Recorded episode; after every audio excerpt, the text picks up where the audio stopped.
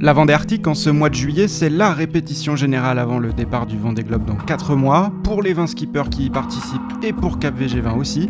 Alors pendant 15 jours, on passe en mode arctique.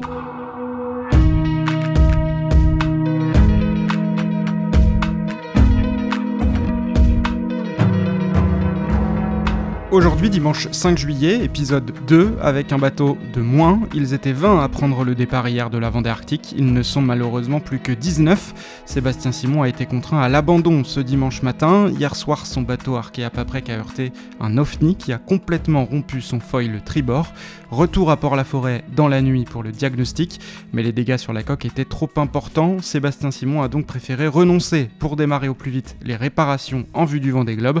C'est décidément une malédiction pour lui puisqu'il avait déjà cassé deux foils l'année dernière, avant et pendant la Transat Jacques Vabre. Ce dimanche à 13h, c'est Thomas Ruyant qui menait la flotte. Le skipper de Linked Out a pris les commandes très rapidement. Hier soir, il a emmené dans son sillage 5 autres IMOCA, dont les patents Kevin Escoffier, deuxième sur PRB. J'ai mis un petit peu de temps à trouver les 2-3 réglages pour aller vite.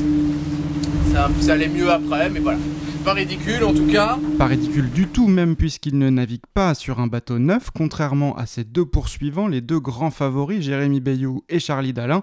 A noter aussi la belle performance d'Isabelle Joschke, actuellement 5ème, Boris Herman 6ème, puis un peu plus loin il y a un deuxième paquet composé des autres foilers et de deux bateaux sans foil, ceux de Clarisse Kremer et Damien Seguin. En tout cas, après une journée en mer, les pelotons sont déjà organisés et les fossés semblent déjà creusés.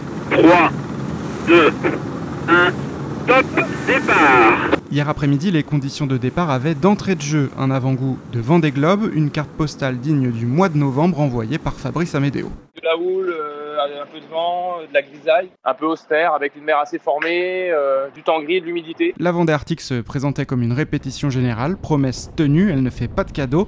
Arnaud Boissière le raconte avec ses mots. Ça mouille, c'est la fête à la grenouille, ça tape, c'est du bateau à voile quoi. Ça mouille et ça tape, voilà les deux expressions qui revenaient d'ailleurs le plus souvent ce dimanche matin dans les échanges avec la mer. Pas un souci visiblement pour Fabrice Amédéo, le skipper de New Rest Arrêt Fenêtre. J'ai cette chance de jamais être malade, donc j'ai été très bien cette nuit. J'ai bien dormi, j'ai fait plusieurs siestes de 30 minutes. En revanche, peu de sommeil pour Clarisse Kremer. J'ai pas beaucoup dormi parce qu'il y avait pas mal de trafic, avec des pêcheurs et tout ça.